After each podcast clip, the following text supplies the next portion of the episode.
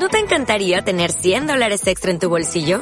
Haz que un experto bilingüe de TurboTax declare tus impuestos para el 31 de marzo y obtén 100 dólares de vuelta al instante. Porque no importa cuáles hayan sido tus logros del año pasado, TurboTax hace que cuenten. Obtén 100 dólares de vuelta y tus impuestos con 100% de precisión. Solo con Intuit TurboTax. Debes declarar para el 31 de marzo. Crédito solo aplicable al costo de la presentación federal con TurboTax Full Service. Oferta sujeta a cambios o cancelación en cualquier momento.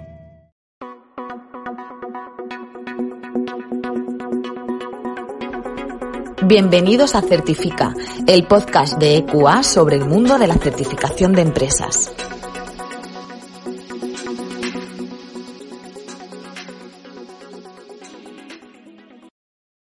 Buenos días y bienvenidos a un nuevo episodio de Certifica, el podcast de EQA. Hoy vamos a charlar sobre el Día Mundial de la Protección de la Naturaleza. Para ello, hoy está con nosotros Jorge Barbero, técnico del Departamento de Finanzas Sostenibles en EQUA España. Buenos días, Jorge, ¿qué tal? ¿Cómo estás?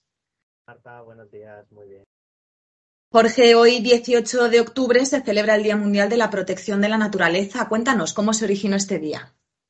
Pues sí, Marta, mira, hoy 18 de octubre se celebra el Día Mundial de Protección de la Naturaleza, sobre todo con el objetivo de crear una conciencia en la población sobre la necesidad de cuidar el, el planeta.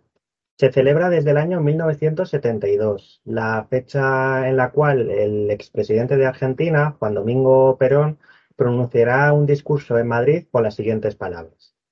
Ha llegado la hora en que todos los pueblos y gobiernos del mundo cobren conciencia de la marcha suicida que la humanidad ha emprendido a través de la contaminación del medio ambiente y la biosfera, la dilapidación de los recursos naturales, el crecimiento sin freno de la población y la sobreestimación de la tecnología.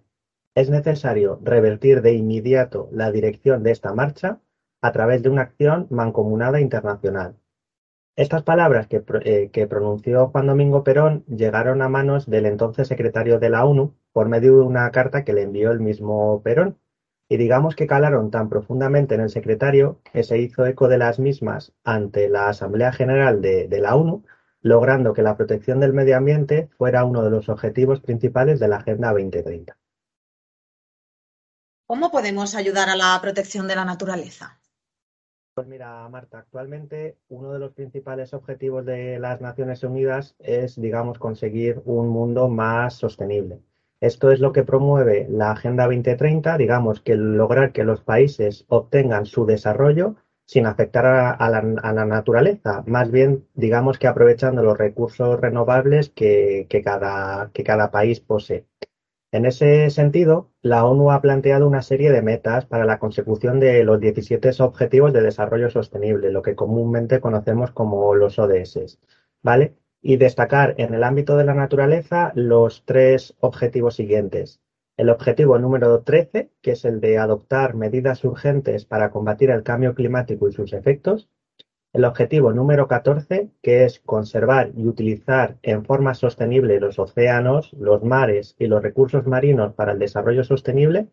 Y el objetivo número 15, que es gestionar sosteniblemente los bosques, luchar contra la desertificación, detener e invertir en la degradación de tierras y, por supuesto, eh, detener la pérdida de la biodiversidad digamos que todos cada uno de nosotros podemos eh, tener en cuenta esta serie de objetivos para que con unos pequeños gestos que hagamos en nuestro día a día poder llegar a cabo a conseguir todos estos objetivos y que se desarrollen de una forma sostenible tanto para nosotros como para el planeta.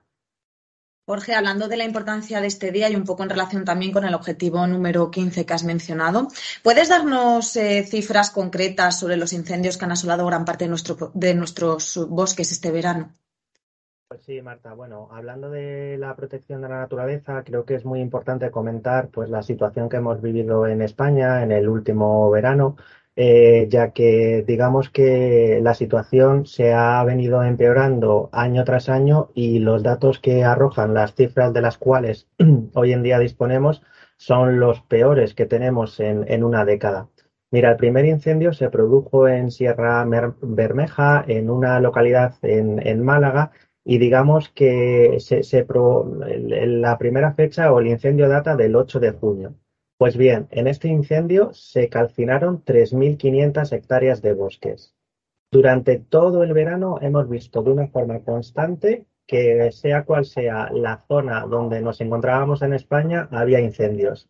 El MITECO, el Ministerio para la Transición Ecológica y el Reto Demográfico, ha arrojado recientemente las cifras de los incendios en el 2022 y para que te hagas una idea, eh, se han calcinado en hectáreas la superficie forestal de 260.481.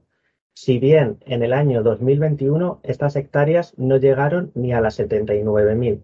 ¿Esto que, ha supuesto? Que el número de incendios haya visto eh, incrementado en un porcentaje muy elevado, siendo 2021 18 eh, incendios, digamos, que han afectado a más de 500 hectáreas y en el 2022 han sido 55.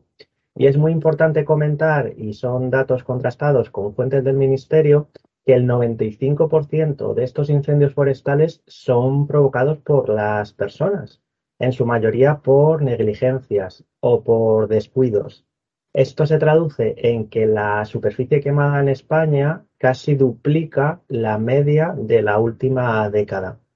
Y sobre todo, y por dar unos pequeños consejos, también el Ministerio ha arrojado un decálogo básico en la prevención de incendios forestales que creo que es importante, que aunque nosotros lo sabemos, es, eh, viene bien recordarlos, si te parece. Claro.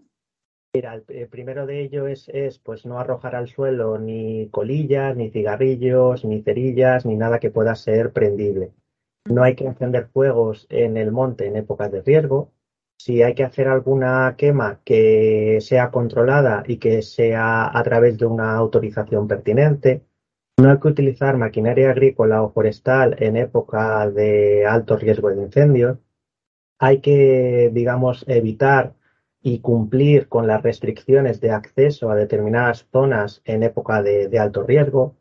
Eh, evidentemente, si se ve un incendio, lo primero que tenemos que hacer es alertar de forma inmediata al 112 o al teléfono de emergencia de la comunidad autónoma correspondiente. La seguridad es el factor más importante y nosotros por sí solos no podemos apagar un incendio. Y por último, eh, no arrojar cualquier tipo de basura, cualquier tipo de desecho fuera de un contenedor, ya que las altas temperaturas pueden incidir, por ejemplo, en, un envase de plástico, calentarse y eso en contacto con una superficie que ya de por sí está seca puede ser eh, un conato de incendio. Jorge, y para terminar, ¿cómo podemos promover en nuestro día a día proteger la naturaleza para que pueda ser disfrutada por las próximas generaciones? Marta, yo creo que lo más importante es una educación ambiental. Eh, desde que somos pequeños, ¿no? Desde la infancia y mediante la toma de conciencia, eh, digamos que podemos eh, explicar a los niños que son como esponjas que absorben cualquier tipo de información, toda una serie de medidas para mm, promover esa protección de la naturaleza, como ya hemos explicado anteriormente, y sobre todo si concienciamos a los más pequeños desde épocas tempranas, esto nos servirá para que cuando sean adultos ellos puedan concienciar también a las otras eh, épocas, a, los, a, los más pequeños en su, en su época y digamos que poder cerrar un ciclo que si protegemos hoy la naturaleza, esta nos sirva para todas las generaciones venideras. Pues muchas gracias por participar en el podcast de EQA, Jorge. Vamos a recordar que en equa.es barra webinars está disponible la programación de todos los webinars gratuitos que impartimos periódicamente y que en nuestra web están también disponibles todos nuestros podcasts. Un saludo.